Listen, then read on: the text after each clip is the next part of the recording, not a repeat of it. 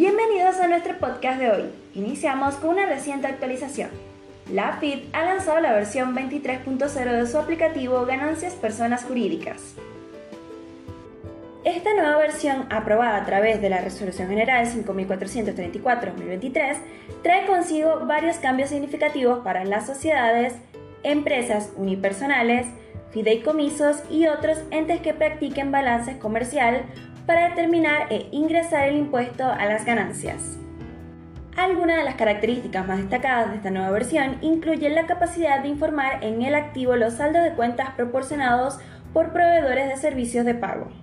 También se ha corregido validaciones para campos específicos, como el relacionado con impuestos pagados en el exterior, que son computables contra ganancias de fuente argentina según convenios internacionales.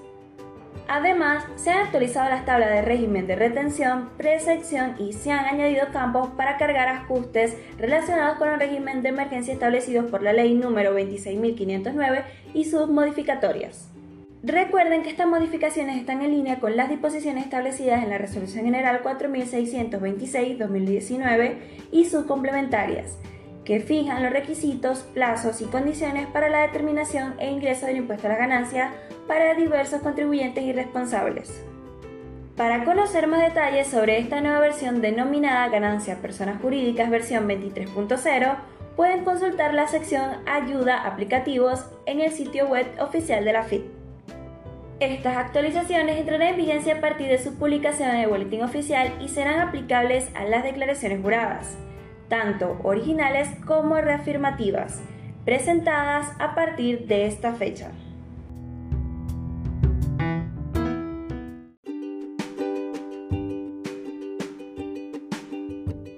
Continuando con el episodio, hablemos sobre una importante actualización de la Administración Federal de Ingresos Públicos relacionada con el trabajo ilegal en Argentina.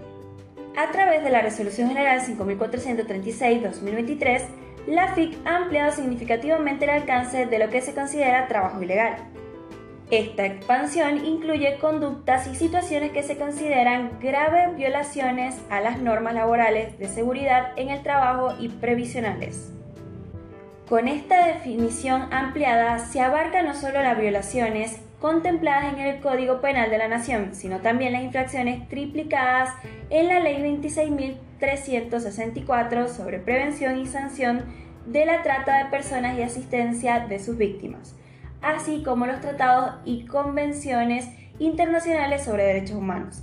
Además, incluyen las infracciones definidas en la Ley 26.871 sobre política migratoria argentina.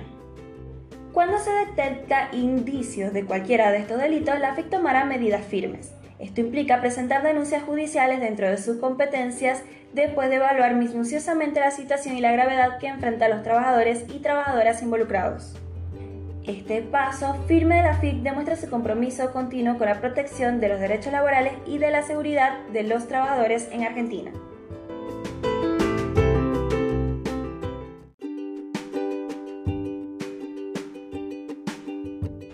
Para culminar nuestro podcast de hoy, compartiremos una noticia que marca un paso significativo en el ámbito minero de Argentina. Hoy, la Secretaría de Minería anunció la inclusión de una variedad de productos mineros en el programa de incremento exportador. Esta expansión tiene como objetivo apoyar tanto la minería metalífera como la no metalífera, particularmente aquella liderada por pequeñas y medianas empresas del sector.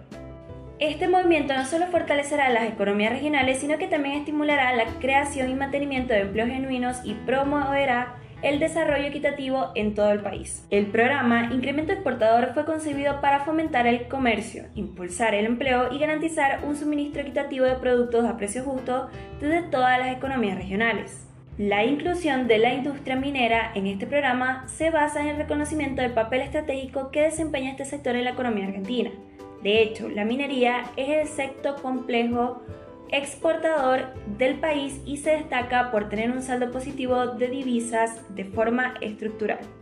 Además, es importante mencionar que este sector no solo contribuye económicamente, sino que también tiene un impacto positivo en términos de infraestructura, servicios y empleo formal en comunidades alejadas de los centros urbanos. Esta inclusión en el programa de incremento exportador no solo representa un logro para el sector minero, sino que también un paso adelante hacia un desarrollo económico más equitativo y sostenible para toda Argentina. Gracias por acompañarnos en este podcast y esperamos que tengan un excelente fin de semana. Nos vemos el día lunes con más novedades laborales y económicas.